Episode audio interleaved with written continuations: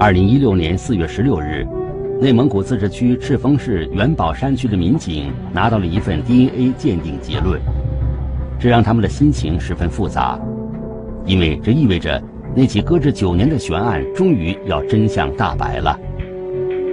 这是谁心结，也总在想想方设法，就是这些年也一直在想，怎么能把它破了。五月的一天傍晚，正在干农活的滕小华夫妇接到了女儿从元宝山打来的电话。像往常一样，一家三口聊完天后便挂断了电话。但滕小华没有想到，这竟是与女儿滕小美的最后一次通话。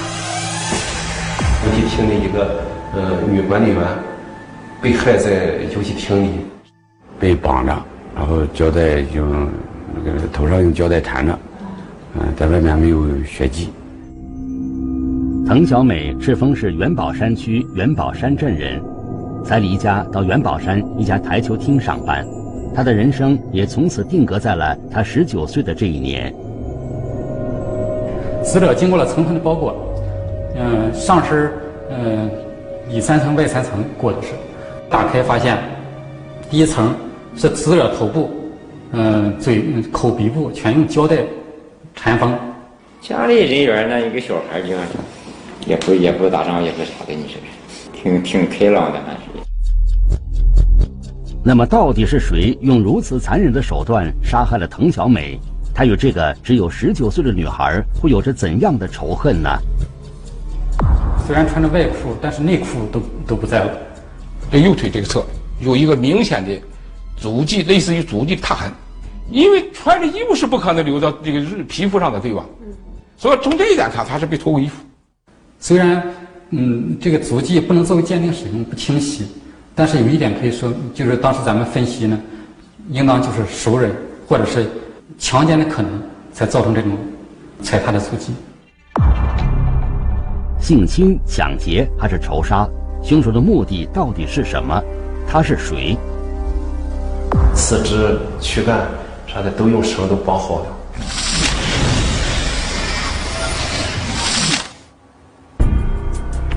九年前，十九岁的滕小美被人残忍的杀害。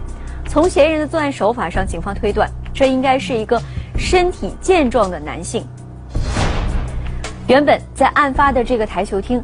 每天晚上是由滕小美和一个叫吴明的男子两个人来看管的，但是，在案发的前一段时间，吴明去帮助朋友照看麻将馆，隔天的清晨才会回到台球厅，而凶手偏偏就是选择了无名不在的这一段时间来作案，这一点也表明凶手对这个台球厅十分熟悉。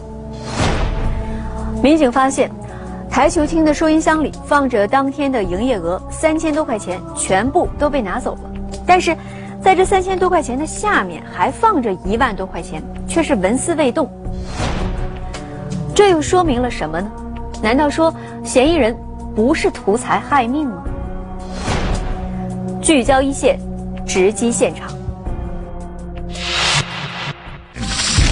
闹市街区突发命案，案发现场疑点重重。边缘上还是多少有一点残留的血迹。一夜之间消失的老板与案件有何关联？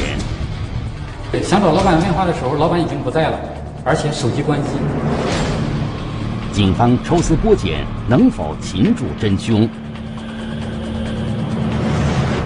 魂断花季，一线正在播出。案发现场成了破案的关键，民警立即赶到现场进行了仔细的勘查。当时我怀疑他是想把尸体运走，这样也也怀疑就说是应该符合熟人作案这种情况。你要是要是个生人，他没必要再这么细致的处理这个尸体。那是商业街是很繁华的，当时十二点多钟正是吃烧烤的时候，很多人。由于案发地位于繁华的商业街，嫌疑人并没有成功的运走受害人。正在室内勘查的办案人员来到了位于台球厅后面的窗台时，发现了一些异样。钢筋焊着的护栏，缝隙不大，但是有一角被掀开了。但是咱们从窗外看呢，又不像有外人进入的痕迹。窗户的下方有几枚残缺不全的脚印，都被心思缜密的嫌疑人擦掉了。把室内的窗台和那个呃窗前的桌子都擦了，把整个现场，你像地面都用拖布都已经拖过了，桌面都擦过了，做了大量的伪装。边缘上还是多少有一点残留的血迹。经过调查。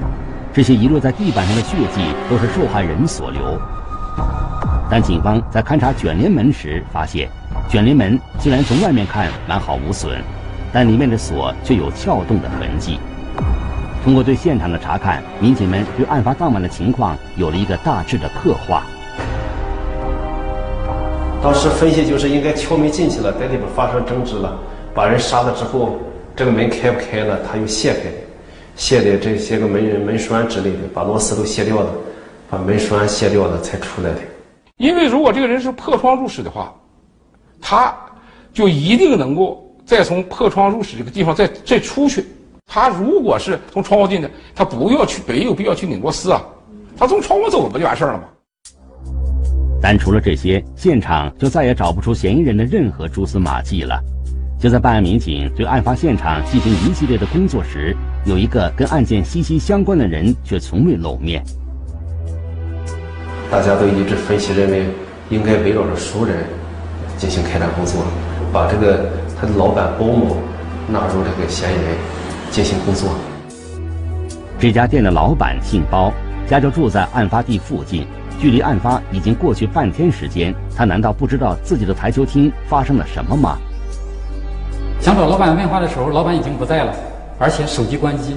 你按正常来说，呃，你作为游戏厅的老板，你这里发生案件了，是吧？杀人案，而且是你应当积极配合公安机关调查。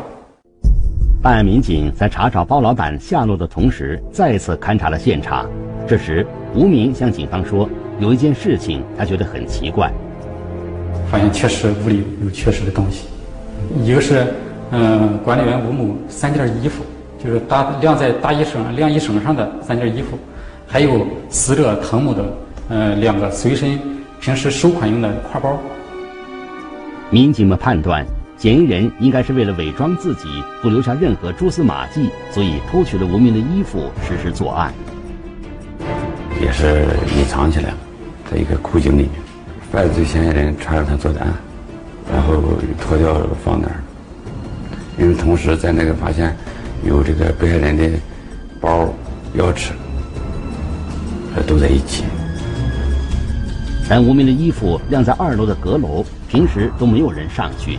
通往阁楼的楼梯只是一把简陋的梯子，在屋内并没有翻找的痕迹，说明嫌疑人作案时头脑清晰、目标明确，并且十分熟悉现场，才能拿到吴明的衣服。滕某有可能贪污他的钱，是不是他有发觉？然后怀恨意来杀他，这当时把他作为一个重点。但包老板就像人间蒸发，再也联系不到了。然后又通过他哥哥又给给个鲍某嗯打电话，然后这么给他劝说回来的，说是如果不是你做的，你为啥要逃离现场，是吧？回来把这个事说清楚，这样他就回来了。包老板回来后，民警们对他进行了询问。但他坚持说自己对这一切并不知情，而且对于警方怀疑他穿无名的衣服作案也很困惑，因为自己的体重在一百八十斤左右，而无名的体重却不到一百三十斤，自己怎么可能穿得进去无名的衣服？如果老板真的是无辜的，那他为什么在案发后消失了呢？他当时跑主要还是因为就是一个是他这个游戏厅出这个事儿了，嗯，受害人家属。会会要总要找他的麻烦。另一，他这个游戏厅带有赌博的性质，公安机关肯定要处理的。当时想想的简单，像这个案子没那么复杂，当时就能就这种激情的这种杀人，就当时就能破。就在老板解释这一切时，细心的民警在包老板车内发现了一滴血迹，而且在他回来的嗯之后，对他的车辆和他的人随身物品进行检查的时候。发现他的那个嗯身随身带的钱上也疑似血迹，沾有血迹。这会不会是杀害滕小美所遗留下来的血迹呢？民警立即将这几滴血迹拿去化验。人民币这这这样流通，有个血迹了，或者有笔迹，那不都是很正常的？后期检验也不是死者的，但是怎么来的血迹呢？就，嗯，生生活中不知道在那哪块破了擦了。包老板的疑点都被民警一一排除了，但当民警询问他家人案发第二天清晨包老板的行踪时，大家都没办法证实。他和他媳妇两个屋住，虽然睡觉的时候他象征证实确实在那屋睡觉了，至于半夜走没走，也不知道。不过包老板的妻子说，丈夫每天都要去公园晨练。我十点多在游戏厅看完之后，我就回家了。就再也没出去，然后早呢，那个是七点多出来的吧，那个晨练，八点多接了一个电话。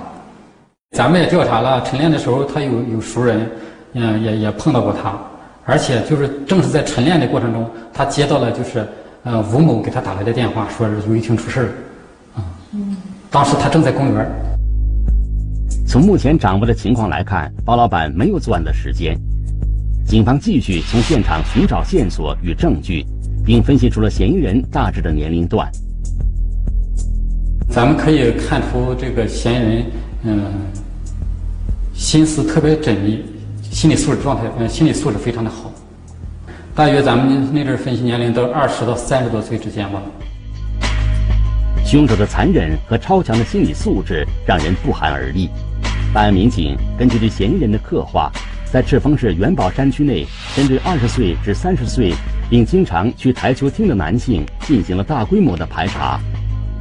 当时咱们排查的时候，发现最后离开现场的这四个人，是四个人，就是最后在案发前还在现场逗留过的。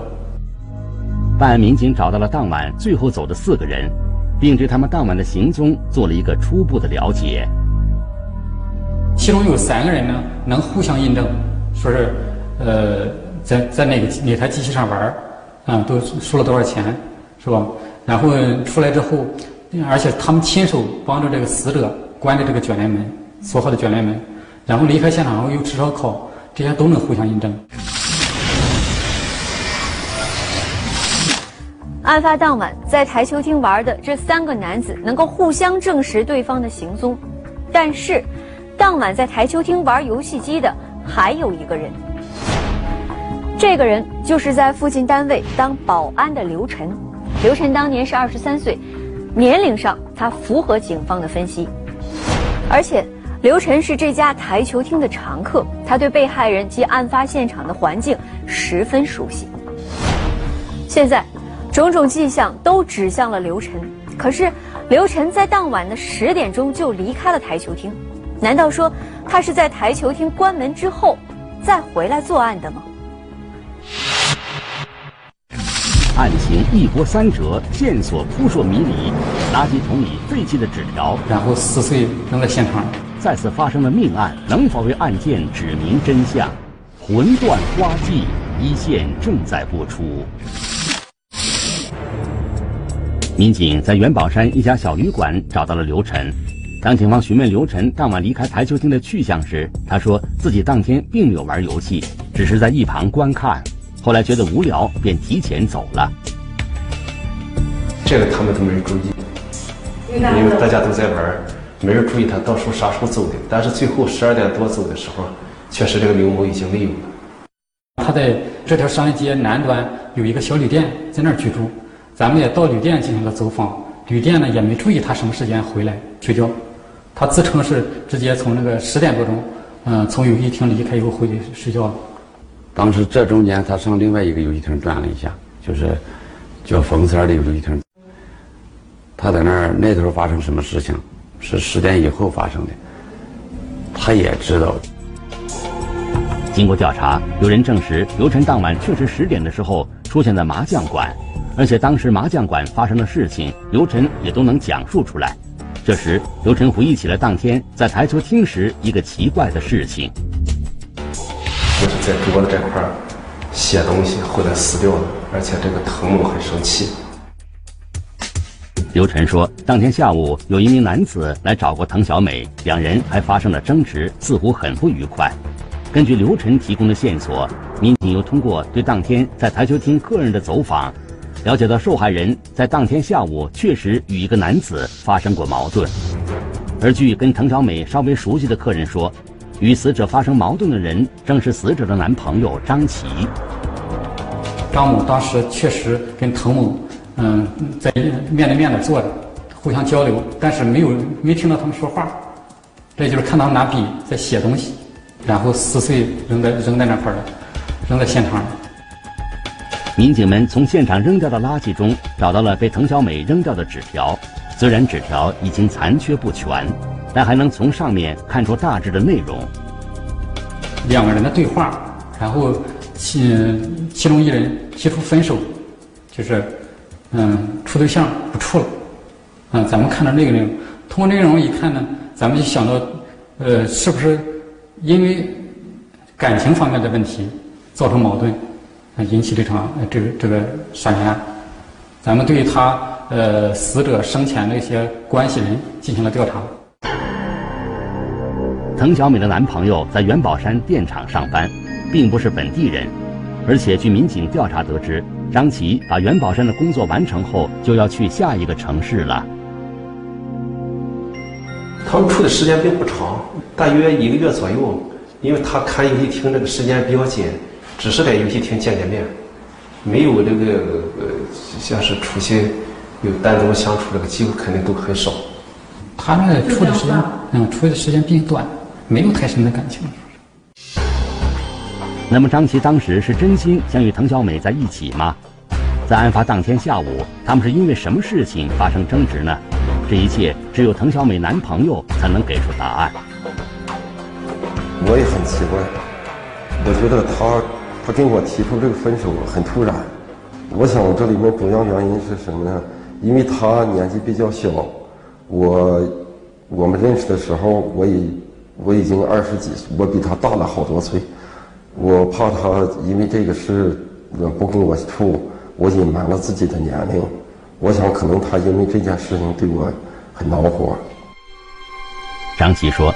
当天下午发生争执后，他便离开了，想让唐小美先冷静一下，但没想到女友在当晚便遇害了。他突然提出跟我分手，我也有点接受不了。然后我们用纸条互相交流一下，撕掉以后，我当时也挺生气，我就回自己的住处了。张琪因为不是本地人，所以一直居住在单位的宿舍里。民警们通过询问宿舍室友了解到。当晚男友确实回来了，但那天大家都上了一整天班，十分疲劳，早早就上床睡觉了。而且他们睡觉都不关门，所以室友们睡着后，男友有没有出去，他们并不能证实。我给他发了短信，因为我对这个事情有点搞不明白，我想问问他这个跟我分手的原因，但是他没回我的短信。案发的当晚，他曾多次发短信，嗯，想劝说。嗯，死者滕某跟对他回心转意，嗯，这些呃，咱们都通过调取他的嗯死者的手机，嗯，能够得到印证。电厂大门与员工宿舍门前都安装有监控探头，民警调取了当晚在电厂内所有的监控，发现男友回去后确实没有再出来。但是经过一段时间的工作之后，发现张琪没有作案时间。这样就把张琪排除了。正值花样年华的滕小美离奇死亡，几个月过去了，案件久未侦破，这成了办案民警们心中的一块心病。就在这时，元宝山又发生了一起命案。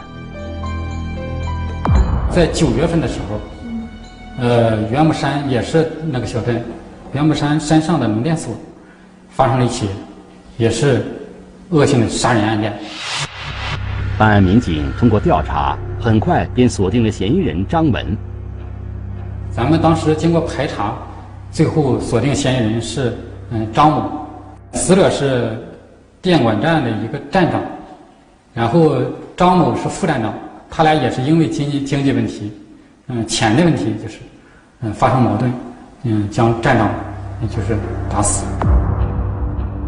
短短几个月便发生了两起命案。作案手法都如此残忍，在调查嫌疑人张文时，民警发现，他案发当天竟然也在台球厅。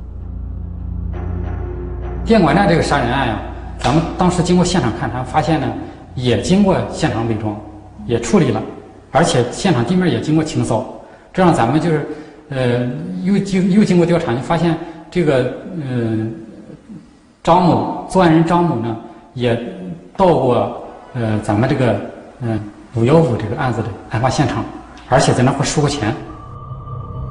但民警在对张文进行更深入的调查时，发现张文似乎并不符合滕小美案件的作案条件。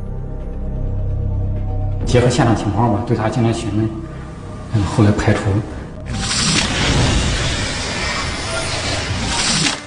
案件调查至此陷入了僵局，警方调查的所有人都好像和本案有关，但最终又都有不在场的证据。参与办案的民警把现场所有相关的线索都提取，并且保存了下来。多年来，案件悬而未决，这成了所有民警们的一块心病。然而，在二零一六年的四月，案件终于出现了转机。警方在当年的案发现场发现的一小块的胶布上提取到了嫌疑人的 DNA。时隔九年之后，一直逍遥法外的嫌疑人，能否？浮出水面的疯狂的夜晚，精心的伪装，他为何向花季少女痛下杀手？魂断花季一线正在播出。技术人员对提取到的 DNA 在赤峰地区进行比对，但没有找到匹配信息。难道凶手并不是本地人？一种可能性是咱们赤峰人，当时他这个整个这个家系没被咱们采到血，没入到库，但这种可能性非常小。另一种可能就是作案的人，那就是外地人。民警立即对当年案发时所在地外地人员进行梳理，发现当时很多单位都聘请了辽宁籍员工，于是将调查重点转移到了辽宁。当时就这个。我们怀疑到的就有个四五个辽宁人，在这四个人当中，其中一个便是当年怀疑过的刘晨，但刘晨早已离开了元宝山。民警经过走访，找到了刘晨的老家。他父亲说：“这个他不在家。”警方决定先抽取刘晨父母的血样，与现场提取到的嫌疑人的 DNA 进行比对。在等待比对结果出来时，办案人员又对刘晨进行了详细的了解。还是认为刘成比较重点。刘成，你不管从各方面，他辽宁人；第二，当时没有那个生活来源，比较窘迫；第三个呢，他经常接触这个游戏厅，而且在游戏厅输过钱；第四点呢，他就是走的时候，在案发当天晚上十点半，也是就说比较靠后走的人。怀疑终归是怀疑，还是要等 DNA 比对结果出来，才能确定刘晨是否就是当年杀人案的犯罪嫌疑人。经过比对，就对上了，刘成就是犯罪嫌疑人。结果出来后，民警们终于松了一口气，积压在心中九年的疑问终于真相大白。但现在首要的任务便是要把刘晨找到。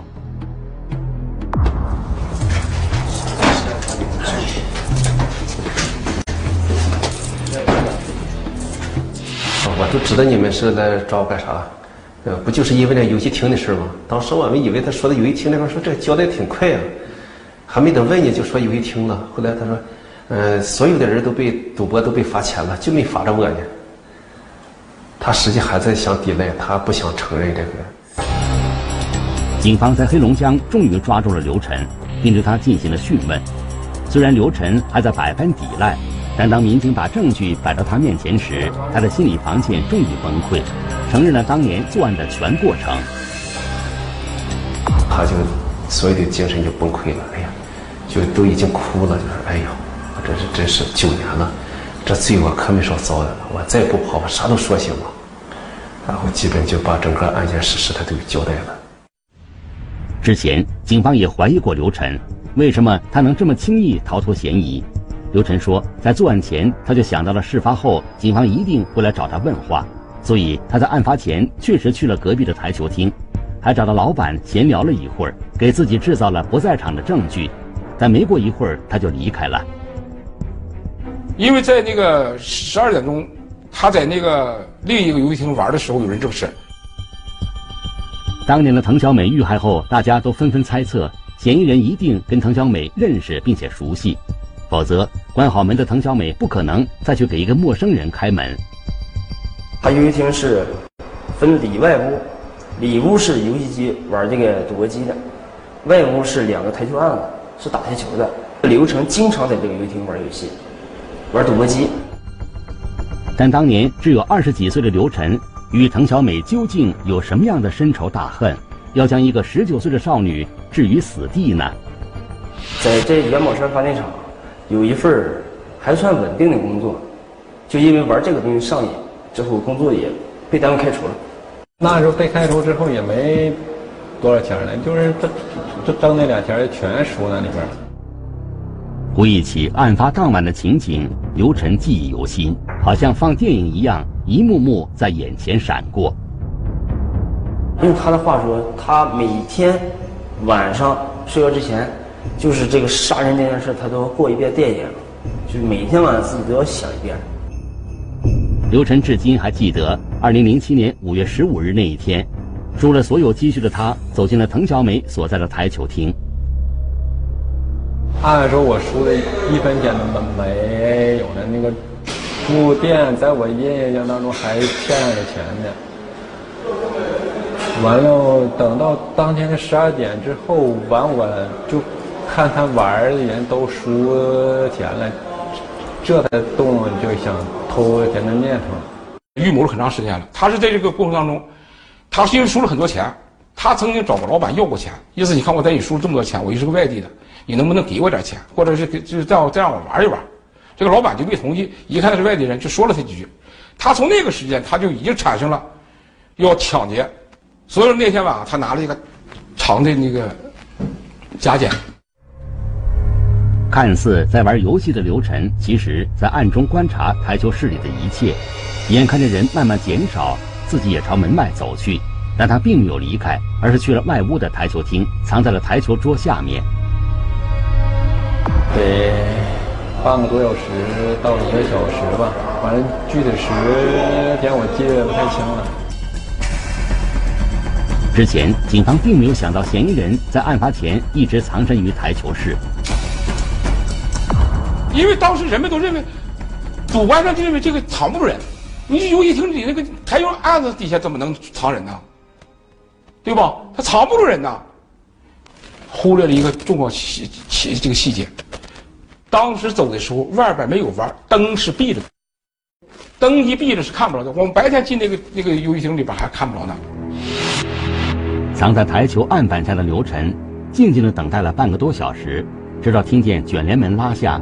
滕小美上楼的声音后，他才慢慢的爬出来。因为这个屋里有点黑嘛，他碰了一个东西，出了响声，然后楼上这个这个女子没睡没睡着。滕小美听见动静，立即打开了楼上的灯，并下楼查看。那女的听动静，喊了一嗓子就下来了，把灯开上。见面以后。这女的就问他要干什么，他说：“把钱拿上？”我原话说：“你给我两个钱，关于吃和住这个这方面的，我话没没说那么狠，俺也不能说是在咱的想法说，你你不给钱，我弄死你。”刘晨找滕小美要输在台球厅里的赌资未果，便让滕小美把门打开，放他出去。他让我走了，去找钥匙，准备开门让我走了。当时他找钥匙，当时他跟我俩说句就是特挖苦，就特讽刺我的话，大概意思就是我什么磕磕巴巴没人有钱之类的话。刘晨说，当时他本想离开，却招来滕小美的恶言相向。本身患有口吃的他，就有些敏感而自卑。此时遭到奚落，顿时觉得很没面子。完，我就挺生气，就冲着要我钱来了。盛怒下的刘晨动手打了滕小美，滕小美在此时向外大声呼叫。虽然台球厅的门关着，但门外此时还有很多人，恐惧、愤怒一起向刘晨袭来。当时这女人下意识的就喊，就喊了一嗓子，就想去开门，就去喊人。当时就很懵了，完我这上去就是捂嘴一搂我的脖子就放放放地了。二十分钟过去了，刘晨觉得身边安静了，只是隐隐约约的从外面传来隔壁烧烤摊上喝啤酒的声音和他自己的呼吸声。我晃了他来着。他用手摸摸这个女的鼻子，不喘气儿了。他听到外边有动静，他不敢出去。后窗他也想跑了，但是后窗有那个铁栅栏，出不去。所以他必须从前门走。离开之前，刘晨回头看了一眼程小美，冷静下来的他觉得自己不能就这样走了。他观察了一下屋内的环境，去二楼把无名的衣服拿了下来，仔细擦拭自己走过的每一个地方。把该擦的地方都擦了，完了又拖地，将这女的拖到床上，他想迷惑公安机关。收拾完这一切，天也快亮了，街上的人也渐渐多起来。本想转移滕小美的他，放弃了这个念头，把她包裹好，放在了一楼的床下。随后，他拿走了台球厅当天收入的三千多元钱。在慌乱中，他并没有发现当时下面还有一万多元钱。做完这一切，刘晨便撬门离开了。从开始就是当他倒地时候，就把我要走时候，那我就身上都湿透了，就害怕，这心那个突突。当时他是极力在逃避，因为他，你像我介绍这个整个这个作案的过程，你看着，咱们大家都都能意识到，他一直在想逃避自己。想做的什么是维护权，呃，天衣无缝。案发后，为了不引起警方怀疑，刘晨在元宝山待了三个月才离开。他说自己在这九年中，从来不敢在一个地方长待，回家也不敢超过十天。这个人应该是有性格缺陷。我们在跟他女友的交谈过程当中，就是这就我们就特意着重的了解他的性格。他到什么程度？就是打打电话呢。啪就把电话摔碎了，手机啊，那个手机也是说千来块钱，就说摔就摔就摔碎了。随着时间的流逝，得知警方并没有再怀疑到他，刘晨开始从心理上为自己的罪行开脱。我们询问他的时候，他还一直在跟我们说实话：如果我父亲要给我一部分钱啊，让我就意思结结结结婚，不这个事不就没了吗？但是这些秘密已经成为他生活的一部分。并且一直折磨着他。我原来挺爱说话，就是话多，就是从我出来之后，我话就特别少。